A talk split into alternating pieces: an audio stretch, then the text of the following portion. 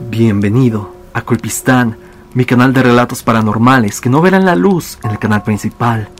Hoy estaremos abordando varias historias pertenecientes a ustedes, mi audiencia. Historias como la de un suscriptor que asegura que jugó la Ouija en plena noche de Día de Muertos y vivió algo que lo dejó marcado de por vida. Otra de una mujer que asegura que algo venía por su hijo. Sin más que decir, pasemos con estas temibles anécdotas. El espectro de la Ouija. Relato anónimo. ¿Qué tal están? En esta ocasión te escribo para compartirte una anécdota de un profesor mío, el cual nos contó lo siguiente. Esto sucedió hace aproximadamente unos 15 años en una fiesta, donde él había acudido con su novia de aquel entonces. Bailaron, comieron y se tomaron algunos tragos. Todo iba como de costumbre, sin nada raro.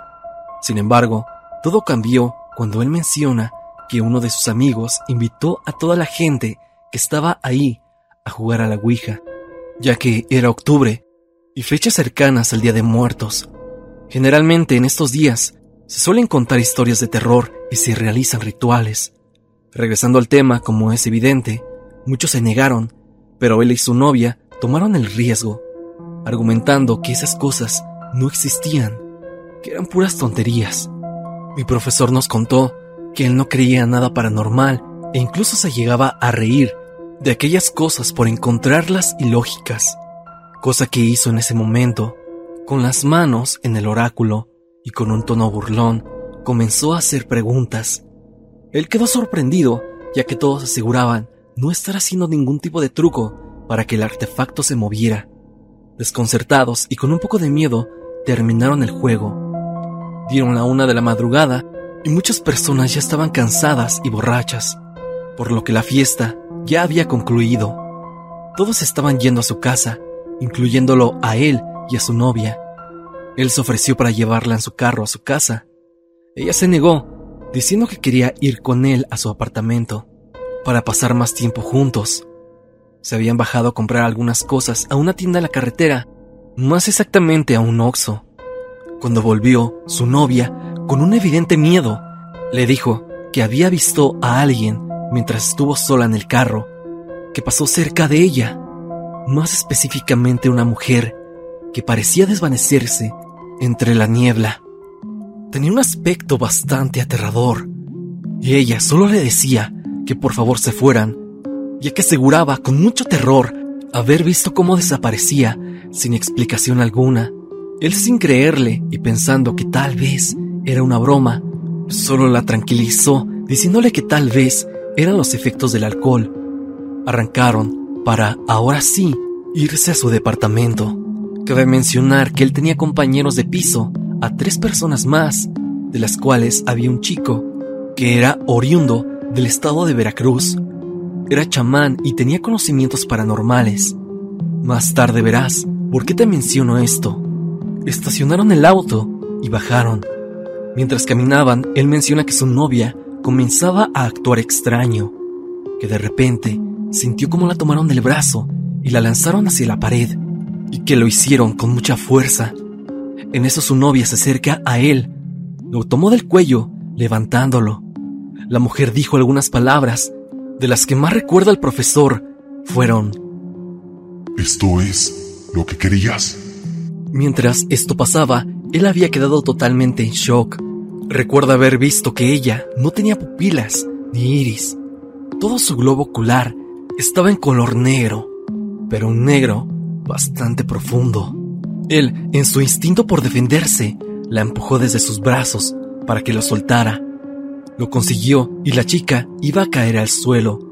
Él la consiguió atrapar antes de que se golpeara. No quedó inconsciente.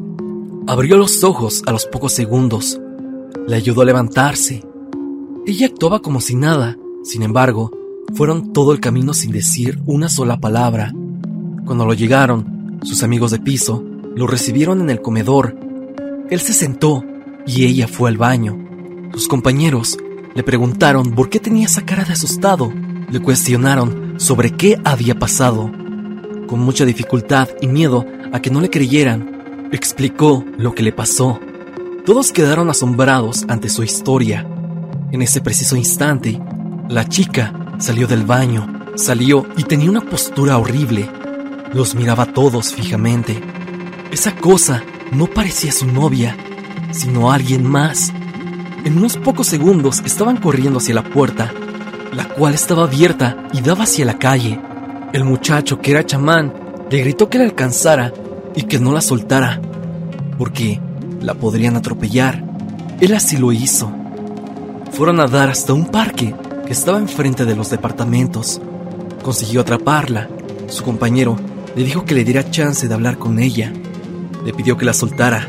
El maestro y sus otros dos amigos se fueron a dar vueltas por la calle, preocupados, hasta que, pasado un tiempo, les avisaron que ya podían ir a ver qué sucedía.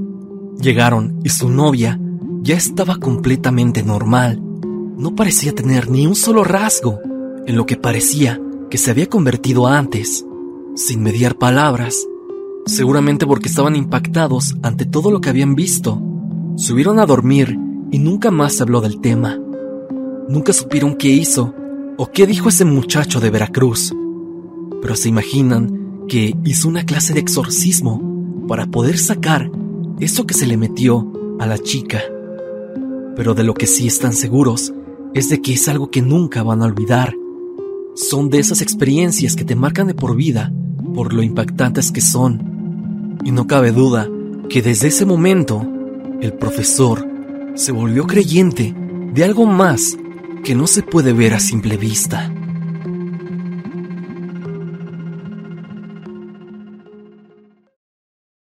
Loret Mi Cabello nos cuenta una experiencia mediante el grupo de Facebook. Escuchémosla. ¿Qué tal están? Te cuento, yo tengo mi bebé de apenas un año y un mes. Él ya tiene sus horarios bien establecidos Normalmente se duerme a las 8 pm y despierta hasta el otro día, a las 7 am. Eso es normal, pero una noche en particular, ya me iba a acostar alrededor de las 12 de la noche, y él se despertó de pronto, llorando y muy agitado. Traté de calmarlo, dándole leche, paseándolo mientras lo cargaba, pero nada podía hacer que se durmiera. Yo me desesperé mucho porque para esa noche en particular yo me sentía muy cansada, con dolor de cabeza y mucho sueño. Normalmente en mi casa mis abuelitos duermen tarde, como a las 3 a.m., pero esa noche en particular, todos se durmieron muy temprano. A la 1 a.m. ya no había nadie despierto, y yo ya no sabía qué hacer. Entonces me resigné y me senté en la cama con mi bebé y mi esposo, haciéndome compañía en lo que mi bebé lograba conciliar el sueño. En ese momento escuchamos un sonido como un tipo de grito ahogado o un tipo de ruido que viene desde la garganta. Fue algo muy extraño. Nos pareció gracioso al principio, pero después escuchó justo al lado de la ventana que da al patio trasero. Cabe resaltar que nosotros tenemos dos perritas que para ese momento no habían emitido ningún ruido, no habían ladrado ni nada, estaban dormidas profundamente. Entonces, en ese momento, me comentó mi esposo, Oye, ¿no será una bruja? En primera instancia, se me hizo algo tonto, pero recordé todas esas historias en las que supuestas brujas van a robarse a los bebés y hacen cosas como dormir a las personas que habitan en esa casa donde está dicho pequeño. Luego pensé que era muy extraño que ya todos estuvieran dormidos y que él estuviera muy intranquilo. Solamente tomé a mi bebé en brazos y lo persigné. Empezamos a rezar y pusimos alabanzas para tratar de alejar, sea lo que sea que estuviera allá afuera. Macabramente lo que estaba en el patio empezó a hacer más ruido. Lo hacía de forma más fuerte. Esperamos unos diez minutos quizá y aquel sonido se calmó. Pensamos que eso se había acabado pero cuando terminó la música, se volvió a escuchar el mismo ruido. Entonces mi esposo, ya desesperado y preocupado por nuestro bebé, le gritó, Ya cállate y vete. Te juro, Stan, que en ese momento el ruido se escuchó con un tono molesto y sobre todo más estruendoso, como si aquella cosa le hubiera respondido. Nosotros nos quedamos con cara de asombro y nos paralizamos de verdad. Mi esposo le volvió a gritar lo mismo, solo que más autoritario, y se escuchó una vez más ese ruido de igual manera, y seguido de eso, unos pasos corriendo por el techo. Después de eso, mi bebé se quedó profundamente dormido y las perras se despertaron. Fue algo tan extraño y que nos dio mucho miedo, sobre todo por nuestro pequeño. Eso de que mi bebé se durmiera y las perras se despertaran, creo que confirmó lo que estaba pensando acerca de que aquella bruja había puesto algún tipo de hechizo en la casa, o algo para que la mayoría de nosotros que habitábamos la casa cayéramos profundamente dormidos y no nos diéramos cuenta de su presencia. Yo terminé durmiéndome como a las 3 a.m., esperando que esa cosa no volviera a casa. Toda mi familia, al contarles, coincidieron en que, sí, tal vez era una bruja, y los mayores de la casa nos dijeron que cuidáramos más a nuestro bebé y que pusiéramos unas tijeras en la ventana. Así lo hicimos, y gracias a Dios, ha pasado un mes de completa paz, durmiendo de corrido y tranquilos. Y espero de corazón que aquella cosa no vuelva. La sombra de mi abuelo, Luis Alvarado.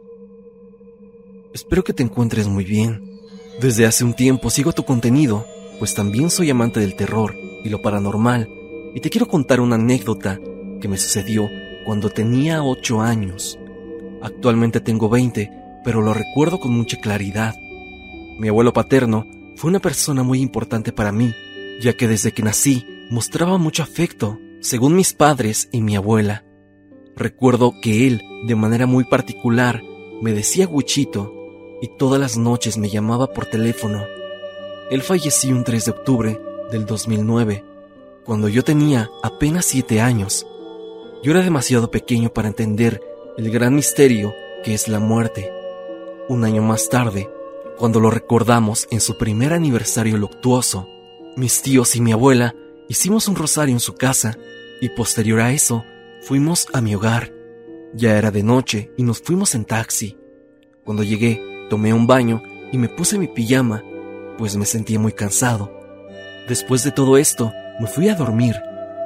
Ya estando acostado y durmiendo, oí que alguien me llamaba. Wichito, Wichito. Me parecía oírlo entre sueños, pero la voz seguía insistiendo. Entonces me levanté y fui al cuarto de mis padres. Desperté a mi mamá y le dije, Mami, ¿tú me llamaste? Ella me dijo que no. Mi papá solo se acomodó para volver a dormir y regresé a mi cuarto. Ya estando acostado, volví a escuchar esa voz llamándome. Esta vez diciendo, Luisito, Luisito. Volví a levantarme y me fui con mis papás y les pregunté si me habían hablado. Mi mamá me volvió a decir que no y esta vez mi papá dijo, tal vez estás soñando. Reza un Padre Nuestro y duérmete. Ten mi rosario, ponlo bajo tu almohada. Yo algo espantado me regresé a mi cuarto y me volví a acostar. Recé y puse el rosario bajo mi almohada. Ya cuando yo me estaba durmiendo, volví a oír otra vez esa voz llamándome. Huichito, Huichito. Esta vez me senté en mi cama y volteé a todos lados para ver de dónde venía esa voz. Y efectivamente, vi algo. En la puerta de mi cuarto había una tenue sombra de un hombre era una sombra débil, no era completamente negra. La luz de la calle era muy fuerte, pero esta sombra era traspasada por esa luz. Espero darme a entender. Me escondí bajo la sábana y por curiosidad miré para cerciorarme que no lo imaginé. Y cuando miré esa sombra, me di cuenta que tenía la misma silueta que mi abuelo, quien era un hombre chaparrito y de complexión un tanto llenita. Me quité la sábana de la cara y lo miré fijamente. Volví a oír, Huichito, con una voz de ternura. Era su voz. Ya la había olvidado. y finalmente se desvaneció, como si de humo se tratara. Desde niño me gusta pensar que era mi abuelo quien después de un año por fin se despedía de mí, sin asuntos pendientes en este mundo. Esta es mi historia, Stan, que si bien no es aterradora, sí nos da esa otra cara de la moneda que podría presentar los fenómenos paranormales, que es el de oír, encontrarte o quizá ver algún ser querido que ya no está y que en vez de darte terror, te llena de alegría al darte cuenta de que está bien. O por lo menos, así fue en mi caso. Chris Carrillo nos cuenta una experiencia sobre una secta en el Panteón. Esta no es una experiencia mía, sino de un amigo. Trataré de ser lo más específico. Esta historia que te contaré tiene que ver con una secta, o eso creemos, que hacía sus ritos en un panteón. A mi amigo, por temas de privacidad, lo llamaremos Javier. Lo conocí en preparatoria. Al día de hoy nos llevamos muy bien. Le interesan casi las mismas cosas que a mí. Supongo yo que eso fue lo que nos hizo más cercanos. Un día fui a su casa. Ya era algo tarde. Estábamos contando distintas anécdotas, hasta que en un punto él me comentó, Oye, ¿tú crees o has visto alguna secta? Yo un poco confundido, le dije que para nada. En ese momento me dijo, qué afortunado. Le contesté, ¿a poco tú has visto alguna? Algo serio pero intrigado, me comentó una anécdota que vivió en el año 2016. Se encontraba trabajando con un tío cerca de Texcoco. Más específicamente, era trabajo en el campo. La verdad, no había mucho que hacer, a veces, cuando acababa sus labores, se iba a dar un paseo por la zona. Todo siempre estaba muy tranquilo. Pasaron unos días, y en uno de esos paseos, ya en la tarde, como por eso de las 6 o 7 pm, tomó un camino distinto al que siempre tomaba. Me comentó que escuchó cánticos como de una iglesia, pero eso era raro, porque allí donde estaban solo había ranchos y sembradíos. O bueno, al menos eso tenía entendido él. Ya intrigado, quiso saber de dónde provenían. Vio una barda algo vieja y grande. En cierto punto estaba algo caída. Incluso había un hoyo cubierto con ramas, como si alguien quisiera taparlo. Se asomó intrigado, ya que no se había percatado que ahí se encontraba un panteón. Ya se veía antiguo y viejo. Había tumbas. Parecía o muy descuidado o completamente abandonado. De pronto, analizando el paisaje lúgubre que un lugar así puede mostrarte, se dio cuenta que había un grupo de personas. Él dice que eran como unas 30 o más.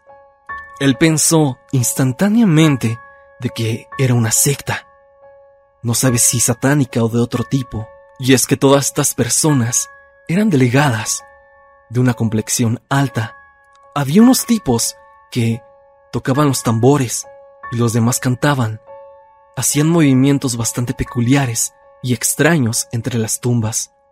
Estas personas estaban como unos 20 metros o un poco más alejados de la barda. Eso le dio algo de alivio por si era descubierto. Algo que se me contó muy a detalle era cómo se veían. Dice que tenían máscaras como de un caballo, pero estas eran muy realistas, tanto así que parecían cabezas disecadas. Todos portaban túnicas bastante largas, negras. Los que tocaban los tambores no les vio la cara en ningún momento, ya que estaban de espaldas hacia él.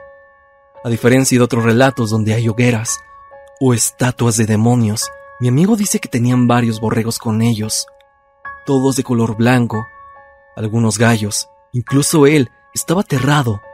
Tenía mucho miedo. No sabía qué hacer. A pesar de que quería correr, decía que simplemente el cuerpo no le respondía. Como se estarán imaginando, a los animales los sacrificaron. Mi amigo se quedó todo el tiempo viéndolos mientras hacían esto. Dicen que regaban sus líquidos en ciertas tumbas. Javier ya para este punto decía estar asqueado con lo que veía Pero eso no quedó allí. De un momento para otro, antes de dañar al último borrego, se escucharon unos gritos como de mujer. Vio como unos hombres mismos de la secta llevaban amarradas a dos mujeres, por lo que gritaban y su forma de hablar se podía notar que eran de origen indígena. Vio como los hombres empezaron a afilar unas dagas. Javier, ya muerto de miedo, mejor se fue corriendo. Dice que realmente le importó poco si hacía o no ruido. Simplemente se fue corriendo con su tío. Cuando llegó a donde laboraba, su tío le preguntó muy serio qué tenía. A pesar de que le explicó lo que te estoy contando, no entendía bien. Decidieron entonces retirarse del lugar. Me cuenta que pasaron otros tres días trabajando, pero sencillamente ya no quiso salir de su zona. Al finalizar, le pagaron y él ya nunca más fue a esos lugares. En un tono serio me comenta que es lo más tétrico que ha visto. Él me comenta que ya nunca más quiere ir al campo. Yo me quedé sin palabras al oír todo esto. La verdad, yo le creí, porque ese día, de solo contármelo, hizo una expresión de susto. A pesar de haberla contado con otras personas, dice que muy pocos le creen. Él se pregunta qué carajos pudo haber sido todo eso y qué le pasó a esas mujeres. Más, del un panteón estaría tan abandonado que esas personas hacían eso casi a plena luz del día. Sinceramente es algo que creo que nunca tendrá respuesta. Hasta aquí el video del día de hoy. Espero que te haya gustado.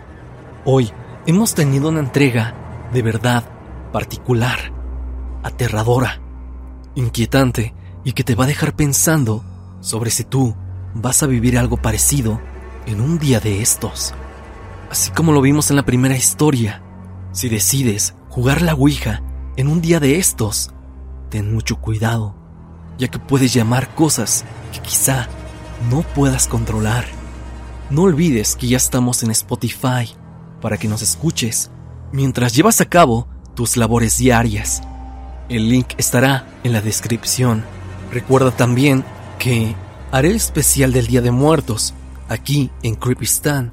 Si tú tienes alguna anécdota basada en estas fechas, no lo dudes y envíamela al correo evidencia.tristan.gmail.com y con gusto la presentaremos en la siguiente entrega de Creepistan.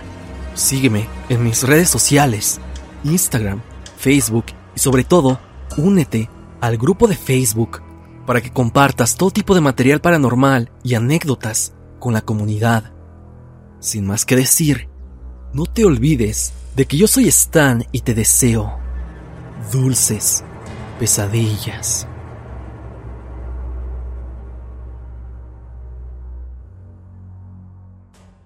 Hello, it is Ryan, and we could all use an extra bright spot in our day, couldn't we? Just to make up for things like sitting in traffic, doing the dishes, counting your steps, you know, all the mundane stuff. That is why I'm such a big fan of Chumba Casino. Chumba Casino has all your favorite social casino style games that you can play for free anytime, anywhere with daily bonuses. That should brighten your day a little. Actually, a lot. So sign up now at chumbacasino.com. That's chumbacasino.com. No purchase necessary. Group. Void were prohibited by law. See terms and conditions. 18 plus.